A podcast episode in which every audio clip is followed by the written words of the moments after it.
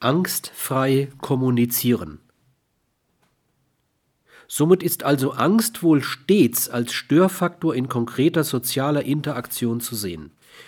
Die kommunikativen Bedürfnisse psychisch Geschädigter begründen und tragen keine Kommunikationsgemeinschaft, sondern verwenden sie nur zu eigenen Zwecken.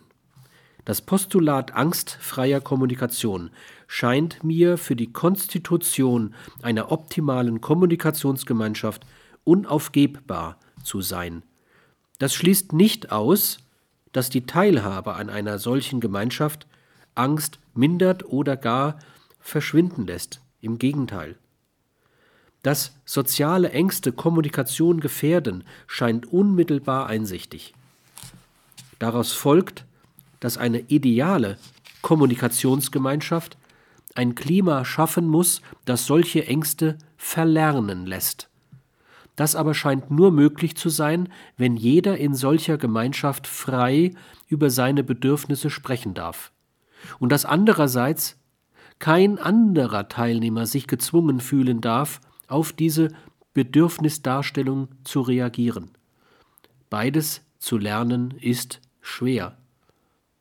Ich kenne nicht wenige, denen der erste Schritt gelungen ist, nicht aber der zweite.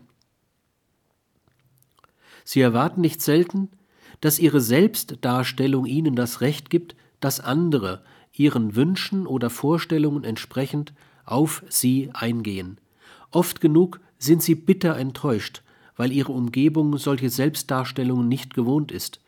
Sie reagiert hilflos, ist der Selbstdarstellung ausgeliefert. Das aber besorgt bei den so Ausgelieferten das Gefühl von Verärgerung, Ausgenutztsein, Frustration, weil man nicht mit gleicher Münze zurückzahlen kann.